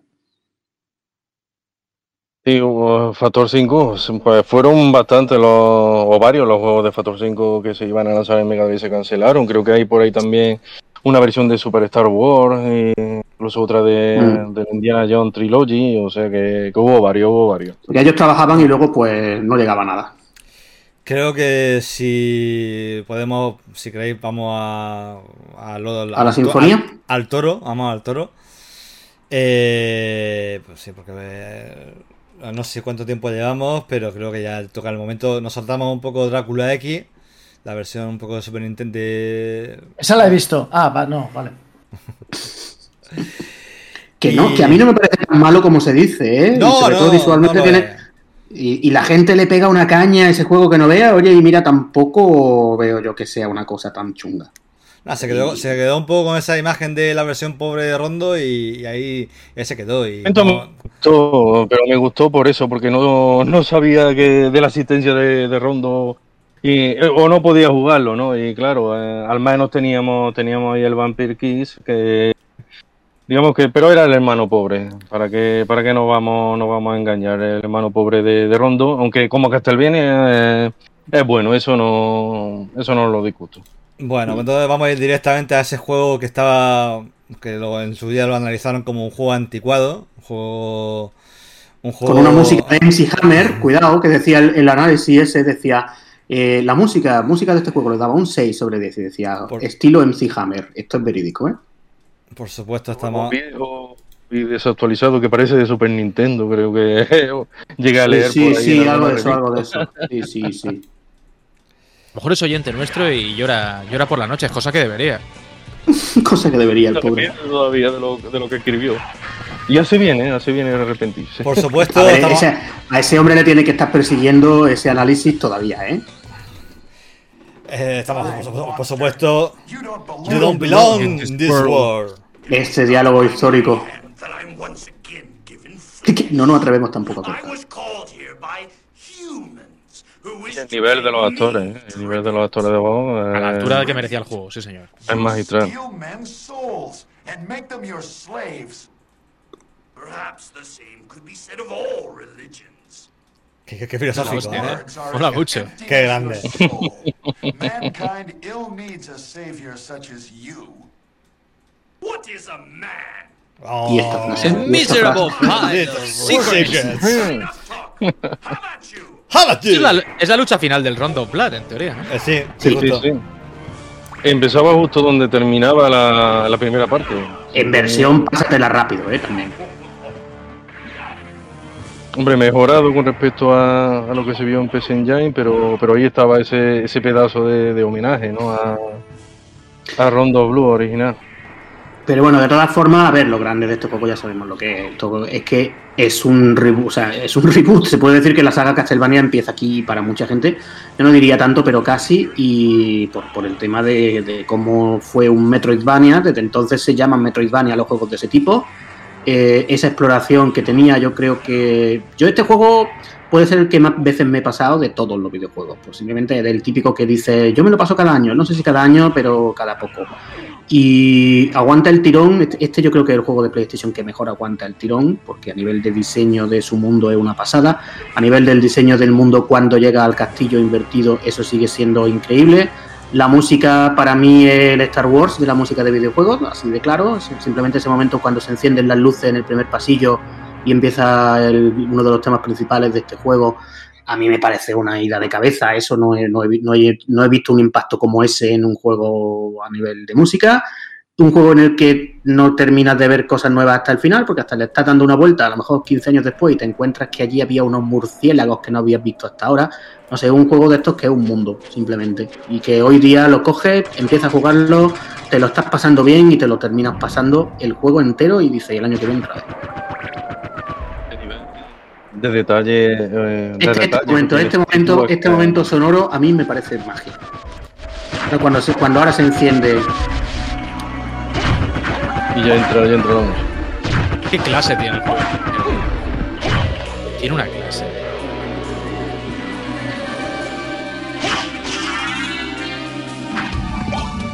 Por cierto, que hemos hablado de Mega Drive, único Castlevania, y corregidme si me equivoco, en, en consolas Sega, al menos de, de la época. Evidentemente, este ya sí que luego aparece en Saturn, ahora hablaremos de, de cómo. Pero sabéis que justo entre uno y otro, del Mega Drive y el de PlayStation, eh, hubo un proyecto cancelado en el que también estaba Koji Igarashi para hacer un Castlevania en, en 32X, que era un bicho también a nivel 2D y que se canceló en una fase todavía temprana del desarrollo, pero ya mola mucho. Bloodletting creo que le llaman, aunque no era un nombre definitivo. Habría estado bien verlo. Sí, de, de ese juego creo que se ha llegado a ver poco, Sprites, poco tres material, sprites, ¿no? no Algunos más. sprites y, y- y ya está por eso, porque se canceló, digamos, muy, muy al principio del desarrollo. Y es una lástima, ¿no? También, también es algo de para lo que podríamos hablar en otros programas, la cantidad de, de proyectos para 32X que acabaron cancelados. Porque había por ahí también planificado una Daytona. conversión de Alien versus Predator Y, y, y había fotos y del Daytona que salieron en revistas. Nunca estuvo claro lo de Alien vs Predator, ¿eh? O sea, se, se ha dicho, pero no había mucha confirmación de ese asunto. Pues este, no digo este, pero lo que hubiese sido el juego en 32X, teniendo en cuenta, como digo, que la máquina a nivel 2D eh, se movía con soltura, igual que Saturn, por ejemplo, hemos dicho también muchas veces que han envejecido muy bien porque sus juegos en 2D, que son muchos, son buenísimos. Me habría encantado, encantado verlo, pero bueno, cosas que pasan. Y de Castlevania cancelado también, también tenemos ahí unos, unos cuantos, unos cuantos, sí. Eh, el de Trinca también es otro de los más recordados, ¿no? De lo que a consola Sega se, se refiere. eh, pero bueno, el caso, el caso es que mm, en DS creo que, que sí llegó a trascender una, una demo jugable o, o algo así de, del Castlevania de Trinca. Es que estoy viendo esto y, y es que de verdad, al, al final dices, joder, ¿cuántos Metroidvania se han hecho? Yo que eh, reconozco que soy un enfermo del género, pero es que por muy enfermo que sea del género, es que esto sigue estando a la altura, ¿eh? Es que que sigue la- estando a la altura. Es que la influencia Es de este que- juego en, en el mundo del videojuego a nivel de, de diseño es, es brutal. Es la cantidad de juegos que se han hecho mm, con este molde es mm, in- in- ina- inabarcable. Y además con que se... A ver, como el... Bueno, eso sería... Eso sí quedaría para otro podcast, ¿no? Pero que solamente con cambiar al, al género de Metroidvania, solamente con cambiarle alguna cosilla, ya casi que consigue un resultado muy distinto. Y pero, pero al final, por ejemplo, yo este verano jugué Ender Lilies, que lo estuve analizando, un, un Metroidvania buenísimo, pero de verdad digo yo, a nivel de diseño del mundo, mm, no creo que sea superior. Puede ser superior porque a lo mejor el combate tiene más cosas, puede ser superior porque visualmente puede haber muchas cosas, pero a nivel de diseño, de lo que viene a ser el diseño del mundo, de- del castillo en este caso, está, a 20 no sé cuántos años hace, de esto del 96, 97, está totalmente vigente, vamos.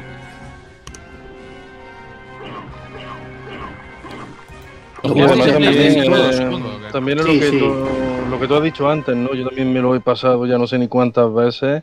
Y en cada partida es que descubres cosas nuevas, ¿no? Sí, Eh, sí. A lo mejor un, un arma que no, que no había llegado a conseguir en su día o incluso la- las propias armas tenían ataques, ataques secretos, ¿no? Y, y combinaciones en cuanto a armas y, y escudo que te, que te daban nuevas habilidades, ¿no? Eh, Era un juego, digamos, que eh, a mí todavía me, me asombra, eh, digamos, la cantidad de, de contenido que, que, que abarcaba, ¿no? Que abarcaba. O sea, era salvaje. Yo creo que aquí lo jugamos todo en. Claro, por eso preguntaba, en PlayStation, En. PlayStation, sí, sí, sí. es la Este versión juego- que se, se hizo Sí. popular, ¿no? Pero, pero en Sí. Saturn lo habéis. O sea, ahora sí, pero digo, en su momento lo llegasteis a catar o ha sido tiempo después. ¿Lo habéis podido comparar? ¿Habéis hecho el ejercicio? Saturn es que no, no llegó ni siquiera No salió- no salió, sí. no- A ver, yo de hecho, yo con Saturn, Juan lo sabe, creo que a Fran se lo mandé también. El otro día os pasé un, un parche porque, bueno, ya sabéis que el juego de Saturn tiene algunas cosas, era una versión que se consideró inferior, que, bueno, que era inferior y que una versión polémica del juego. Digamos que no, que teniendo en cuenta que se podía esperar que la versión de Saturn con la capacidad que tiene en 2D esa máquina podría ser mejor, pero no. Y ahora, que- pero es un juego, tío, y perdona que te interrumpa, que, que es eminentemente 2D, pero que sí que tiene un montón de trucos. de cosas 3D, correcto. Eh, y de 3D y de transparencias y una serie de Mm. cosas que, oye, por lo que fuese, como Saturn sabemos, no era muy fácil de programar, no, no les quedó tan bien. Y ahora sí, di lo que ibas a decir. Ahí va, que sabes lo que voy a decir, que ahora lo están arreglando. Ahora está viendo un grupo ahí. Lo han arreglado, De- ¿no? ¿Es, definitiva esa ROM o no? Esa, Eh, esa no es definitiva, no es definitiva, no es definitiva. El otro día os pasé yo por ahí un enlace de Un enlace, alguien que, sí. está, sí, que está arreglando la versión de Castlevania Symphony of the Night para Saturn. No es definitiva, he visto que hay varias versiones y por lo visto tienen ahí una lista de cosas todavía por arreglar, pero yo la estuve probando y sí que se nota eh, eso, lo que acabas de decir, o sea, lo de las transparencias y demás. Claro, ahora 20 años después, y ya teniendo toda la documentación técnica de Saturn, que ya se tiene por ahí, eh, lo están consiguiendo arreglar. Y la verdad es que, bueno, está quedando una cosa bastante maja. Lo han traducido también. A ver, es una curiosidad para los que nos gusta pues, ver esas cosas, pero eh, el juego Estando es. PlayStation, claro, pero que Claro. en PlayStation está bien y, está bien saber que se podía haber hecho así como con tantas otras Mm. cosas, ¿no? Sí, sí. Y luego, bueno, cuando esté terminado, pues será, será entretenido jugarlo y ver alguna cosa que hay por ahí. Y bueno, eh, es así. Es lo que está pasando con ese juego. Oye, yo quiero destacar muy rápido también, ahora que estamos hablando de Symphony of the Night, la versión que se, están curra- se está currando un usuario realmente para Mega Drive. Os, os insto a, a que lo busquéis en, en YouTube, que pongáis. Esto, algún, algún vídeo he visto yo de eso y Es la hostia, y tío. es sorprendente. Sí, sí, sí. Sorprendente. Symphony Mega Drive y está haciendo, claro, va eh, muy poquito a poco, es un diario de desarrollo, entonces el tío va hablando, bueno, hablando, ha sido subtitulado hasta creo el último vídeo, no sé si ya cuando esto salga a la luz habrá alguno en audio, pero sobre todo el hecho de que él está explicando cómo hace cada cosa, las limitaciones que le pone la máquina en cada aspecto. A nivel de animaciones, por ejemplo, hay un montonazo de frames. eh, este no es el usuario, creo recordar. Este es alguien que está comentando la- lo que lleva el.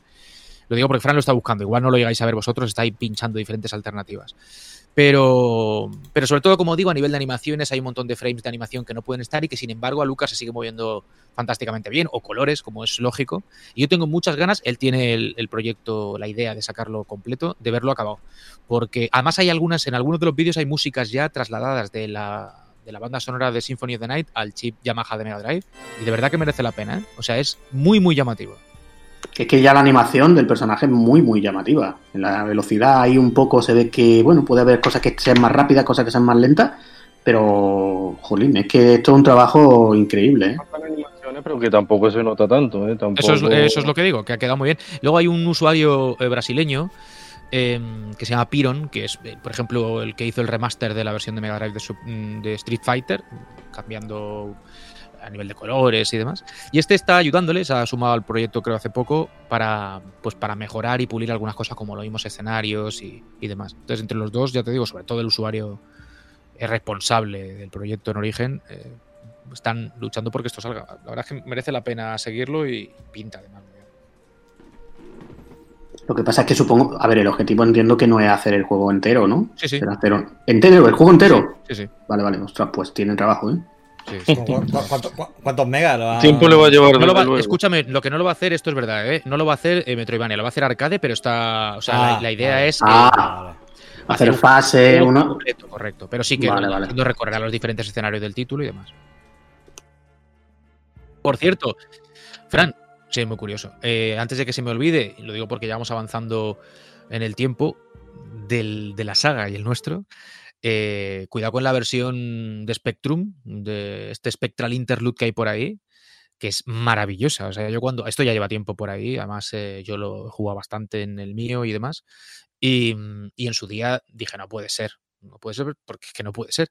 Y es alucinante lo de este título. Es brutal. O sea, de verdad que merece mucho la pena si tenéis un Spectrum y alguna forma de haceros con el título para poder jugarlo, porque aunque está en formato físico, las ediciones esas no son muy conseguibles, hay que jugarlo con ROM.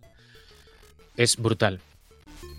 Y lo curioso también es que está basado en el, Castlevania 2 de NES. eh, en lugar de- del primero que sería lo, lo esperable, ¿no? Pero, pero vamos, es un para, bicho, tío. Es, es alucinante. para ser un Spectrum te queda te queda alucinado, ¿no? Con, Sí. con lo que con lo que han conseguido. Cómo se mueve con música durante el juego. Durante el juego, ahí va. Es que, es que hacen unas cosas ahora, claro. Lo que, lo que viene a ser saber veintipico años después. Es que consiguen unos resultados que son una pasada. Hay otra cosa que a mí me sorprendió mucho, que era una demo del. Muchos muchos vídeos lanzados en su día para, para Spectrum se, se hacían, digamos, con, con tiempo limitado, ¿no? Había Sí. que cumplir una fecha de lanzamiento y tampoco el Sí, programador, salga, programadores se podía parar mucho a exprimir la máquina a fondo y a ver cómo podía conseguir este o aquel efecto, ¿no? Hmm, Pero que ahí pasa lo que pasa, que ahora vemos cosas como demos de Blazing Star de Neo Geo para Mega Drive, en fin, muchas cosas, eh, o ese Shinobi que hay para Mega Drive que es virtualmente, Eso sí, arcade, el- es alucinante. el- eso es arcade perfect totalmente. Es que claro, eh, tener tiempo infinito y ya el conocimiento del hardware hasta el último bit, como quien dice, hace mucho. Que esto es eso, esto no lo ve en un Spectrum, pero en su época ni de, ni de casualidad. Y, y toda la memoria que quieras también, me imagino. Hmm. Plan, memoria dices. Sí, sí, la memoria. eh, 128K. Sí, Sí, no hay tú más. No hay más. No, me, me- me- me estaba pensando más en el tema de, de lo que ha dicho de, de Mega Drive. eh, Ahí sí, ahí sí puedes meter tantos megas como quieras. De hecho, por Sí. ejemplo, estaba pensando en Demons of Astebor, que es lo último así gordo que ha salido. eh, y ese juego, yo que fui mecenas en su día, y. Es decir, yo tengo la ROM, pero es una ROM que solo se puede jugar en, en el último de los Everdrives desarrollado por Creed. El Pro este, que además es bastante caro. Más que nada porque, porque tiene mucha memoria y un montón de requisitos técnicos que, claro, pues oye, en su día la Mega Drive no ofrecía. Pero bueno, sigue siendo un título de Mega Drive. Al final corre en el Mm. sistema, pero como tú dices, con toda la memoria que les ha hecho falta para, para sacarlo. Unos cartuchos con, con tanta memoria no, no se podrían permitir sacarlo sacarlo en su día porque vamos el precio del juego eh, habría sido prohibitivo. Eh, creo que el Más con la tecnología de la época, en- Redaño. Sí, el récord estuvo en 40 megas en, en Mega Drive. Con el Super Street Fighter Nintendo. 2.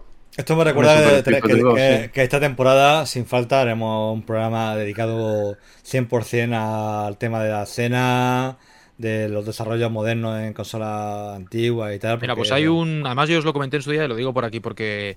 eh, bueno, no, no, no pasa nada. Quiero decirte, hay mucha gente que se podría pasar por aquí y contarnos cosas. A ver si en ese en concreto, Fran, hacemos aunque sea un huequecito dentro del tiempo que- del que dispongamos para el programa para invitar a un usuario eh, que vive en Francia, pero que habla castellano perfectamente y que conoce mucho la escena del desarrollo de ordenadores de 8 bits en territorio francés, donde es súper activa. O sea, sin ir más lejos, el famoso Toki para Amstrad CPC se está haciendo allí. Hay un Sonic también eh, maravilloso para la GX4000, la consola de Amstrad, que es alucinante. Buscadlo en YouTube y flipad. O sea, es increíble lo de ese, lo de ese título. Y digo que la escena en Francia aquí es muy activa para ahí también. Y estaría guay poder incluso comparar un poco cómo, cómo está la cosa entre un país y otro, porque es brutal, tío. Lo que se está haciendo por máquinas antiguas hoy es alucinante. Este Castlevania que hemos visto. Estoy totalmente de acuerdo y me parece una gran idea. Yo hace un tiempo, eh, bueno, comenté un juego de Spectrum, que ahora mismo no me viene el nombre, un juego de carreras, que era una cosa... Ah, sí, sí, el de coche eh, es este que el de el coche, coche, sí. brutal, sí. Eh, no me acuerdo ahora mismo cómo, cómo se llama, algo de, la, de la era o de- de- del tiempo, de algo así. Es un juego narrativo, narrativo de conducción que era un, un, disparate. Estuve, estuve jugándolo y tal, y era una cosa, era una cosa de loco. Eh, como no tenemos tiempo, nosotros, ¿no? los cartuchos de Mega Drive pueden tener memoria, toda la memoria que quieren, pero nosotros no tenemos tiempo ilimitado. Hemos pasado por área, que lo hemos visto antes, nos hemos dado pequeños saltos, así que no creo, yo creo que todos estamos un poco de acuerdo que es uno de los mejores juegos de, Castlevania, eh, más allá de Symphony of, the Night.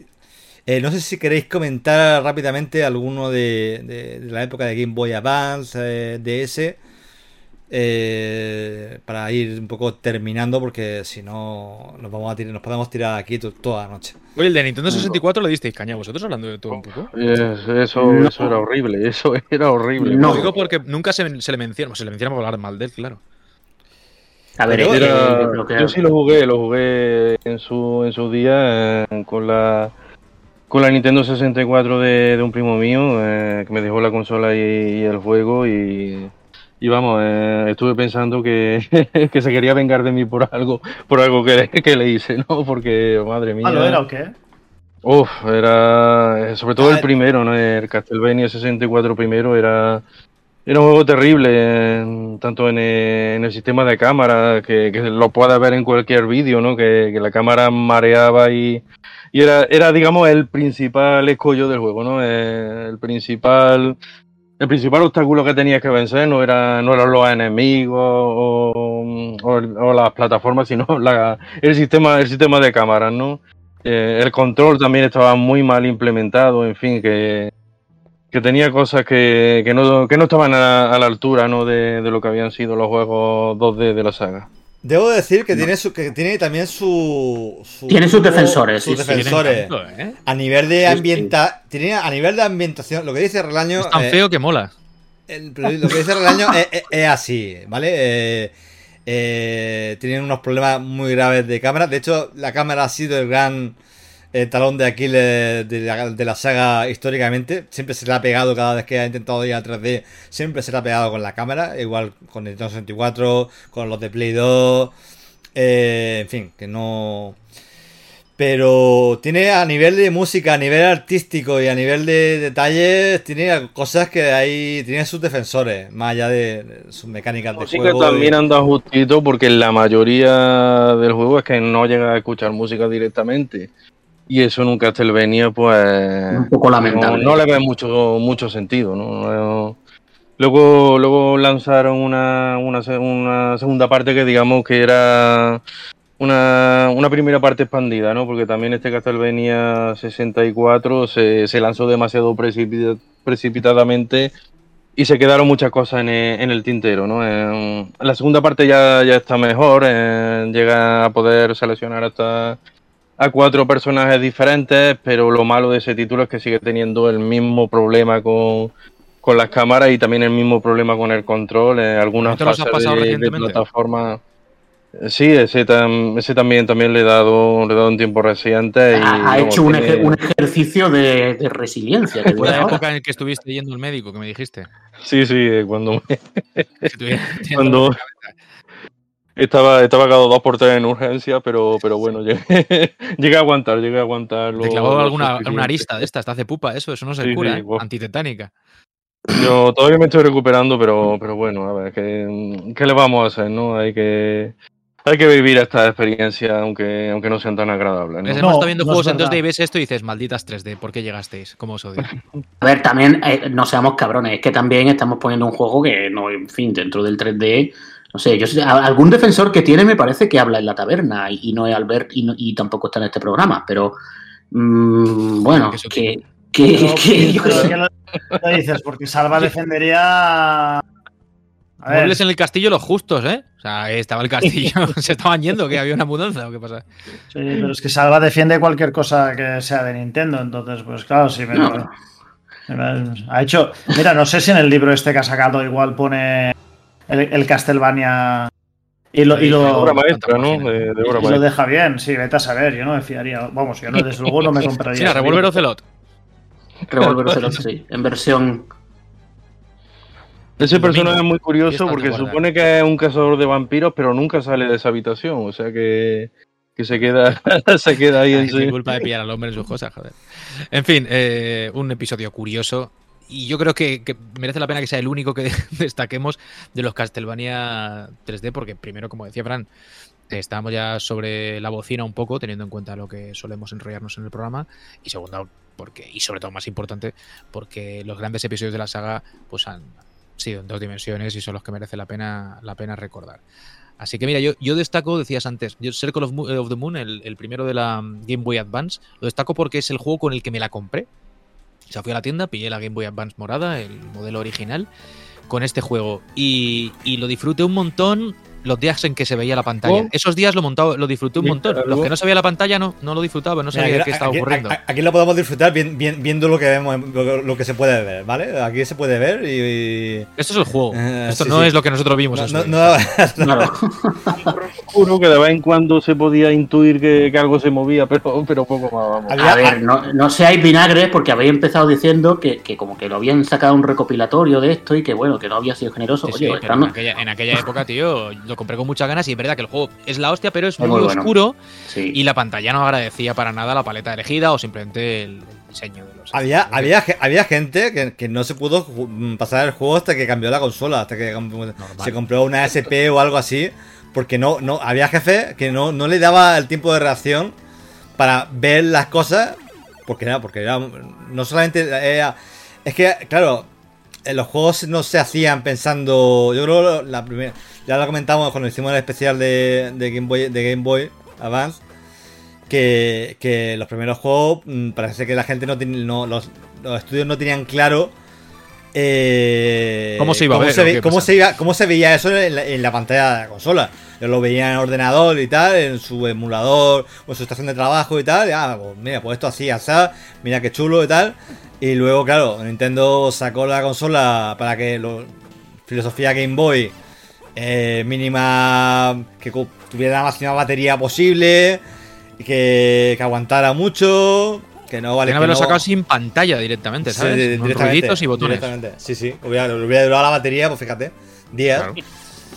Pero bueno, Luego ya en el segundo, en el segundo título, el Harmony of Dissonance, sí, ya, ya se eran conscientes de cambió- esto cambió un poco. el juego tenía unos, unos tonos muchísimo más claros y, y así Se- sí se podía ver se bien. nota, pero se te, vuelvo a eso. Hasta que no salió la, la SP realmente no pudimos, no pudimos jugarlo. hay muchos juegos de. eh, ah, que se notan un montón de juegos de Game Boy eh, Advance que, que tienen la iluminación.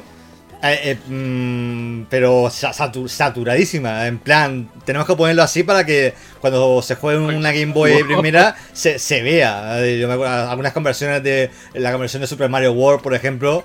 Tú pones, la pones a un lado y la pones a otro en una pantalla normal, pones una Super Nintendo y la de Game Boy Advance en una pantalla que se vea y tal, y puedes notar la saturación de la- la- el brillo puesto a tope para que se viera decente en un- una pantalla estándar. Entonces, bueno, una pena, pero bueno, y luego ya con los, siguientes, lo que habéis comentado, que los siguientes Castlevania se notaba mucho más que también pues, habían hecho esa técnica, habían dado, habían subido el brillo a, to- a to- a todo lo que daba. Aún así, juegazo. Una música brutal también, ¿eh? A, pe- a pesar de cómo sonaba el sistema también. Si es que, que sí, que Que sí. el, que el no, pero que el sistema tenía, tenía. Yo luego he visto vídeos por ahí que hablan de eso. Y el sistema tenía unas posibilidades eh, a nivel de sonido cojonuda. Lo que pasa es que consumía mucha memoria Claro. y, y bueno, pues no se utilizaba, pero. pero Era una cosa o la otra. Mm. Eso es. Y asombraba sobre todo porque era el primer Castlevania en seguir la, la estela Metroidvania de, del Symphony of the Night y además era, era portátil, ¿no? Era como, como tener un Symphony of the Night de, de bolsillo, digamos. Sí. Yo esa sensación la, estuve buscando mucho tiempo, la de tener un Symphony of the Night de bolsillo, porque claramente era una época en la que los juegos en 2D iban por las portátiles. Y, pero no la tuve hasta otro, que, o sea, los de Nintendo Game Boy Advance están muy bien y son juegos que además ahora mismo los coge y, eh, hombre, en una pantalla un poco más grande y eso, o en una pantalla IPS como las que tenemos ahora y los disfruta. Pero para mí el juego en el que yo sentí por primera vez que sí que tenía un Castlevania Symphony of the Night con el nivel técnico casi de un Castlevania Symphony of the Night fue con el Dawn of Sorrow de Nintendo DS. Y luego, sobre todo, con el Order of Ecclesia, que creo que es el tercero que salió, que ese ya mm, me sorprendió mucho más porque no lo esperaba. Porque ese juego, ya por el año en el que salió, yo dije, veremos a ver aquí. Y para mí ese es un top de Nintendo DS. Eh, lo- los dos los veo muy top.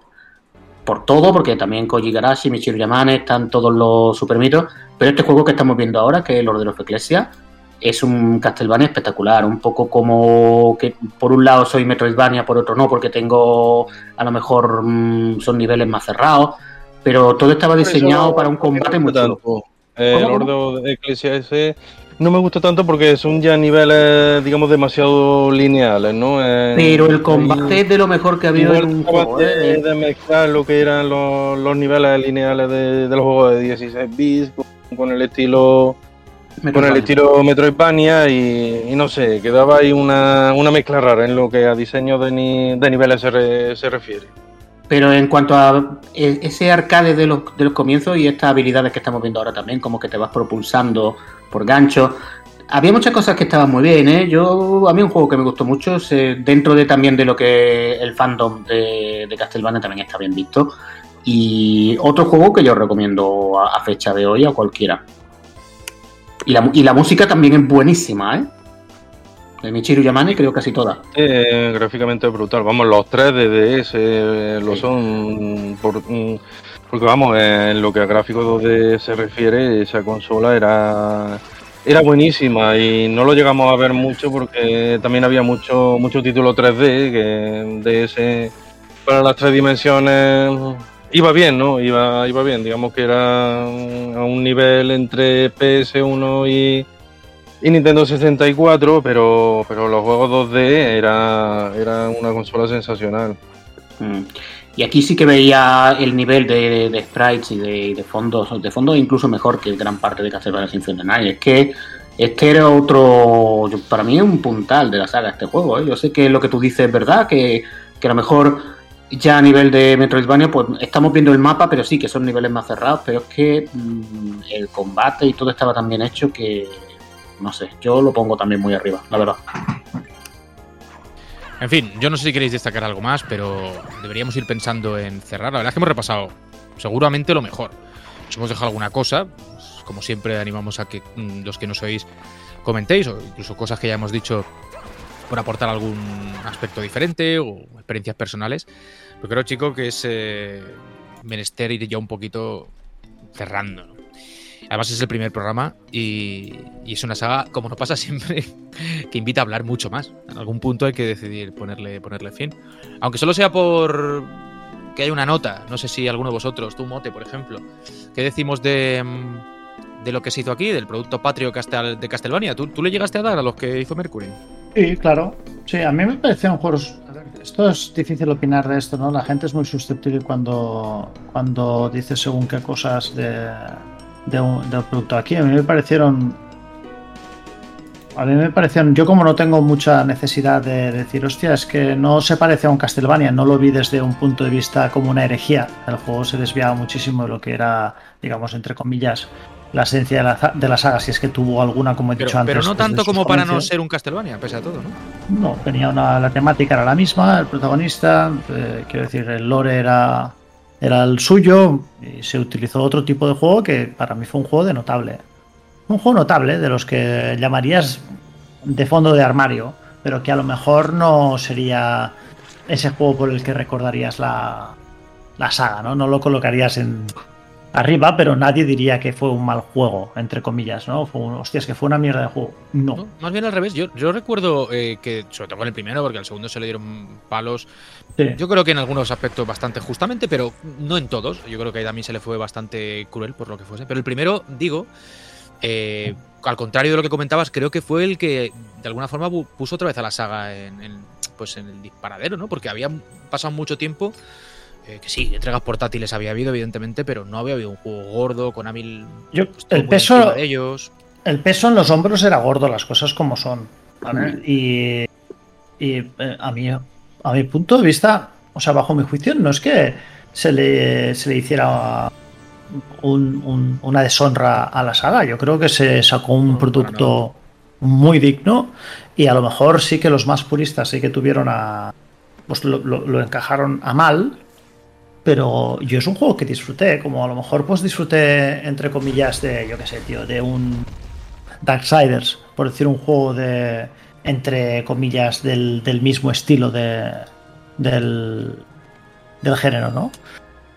No sé, no, no estoy de acuerdo en que se le criticara tanto Era más un, ha- un, un hack and slash con, con elementos de, de aventura.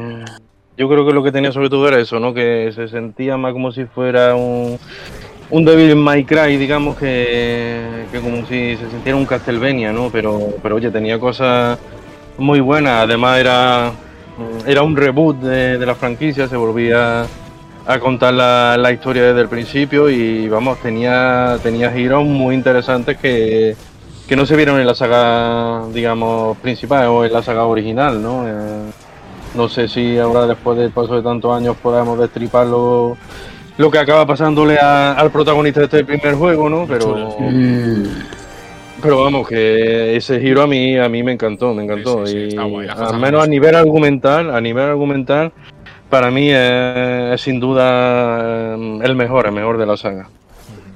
Y que yo pienso también que puestos a, a traer Castlevania a las tres dimensiones en un momento como el que recibe el título, ¿no? Con 360, PlayStation 3.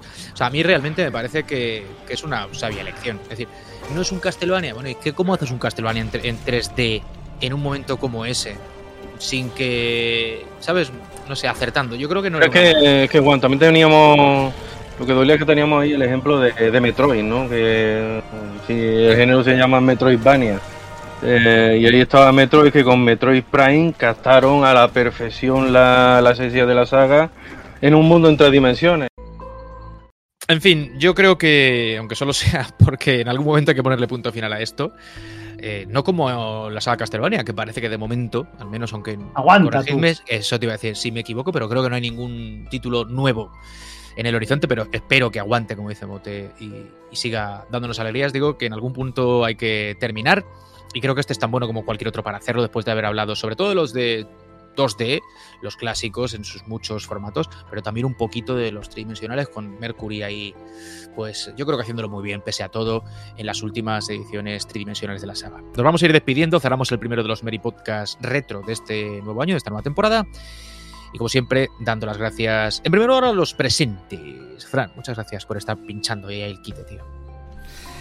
Nada, muchas gracias a, a vosotros y, nada, lo, lo- lo que he dicho al principio, que, que un, placer y un privilegio estar aquí una, una temporada más y creo que como comienzo de temporada retro no podía ser mucho, no podía ser mucho mejor, así que nada, espero que espero que disfrutéis la, temporada y que tengamos grandes grandes momentos, grandes momentos en estos en estos meses.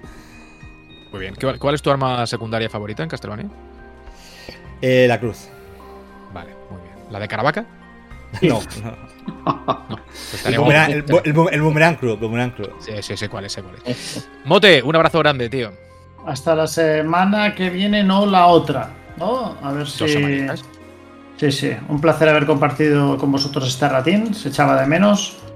Eh, os, veo, os veo pronto, va. Os veo pronto. ¿Arma secundaria favorita? El, el ajo. El ajo era un picador que decía Fernando Esteso. El ajo. Buscadla, buscadla en YouTube, que os va a gustar la canción. Eh, Relaño, un abrazo y ya sabes que te lo voy a preguntar a ti también, así que tírate cuando quieras a decirme cuál es tu secundaria favorita de la semana.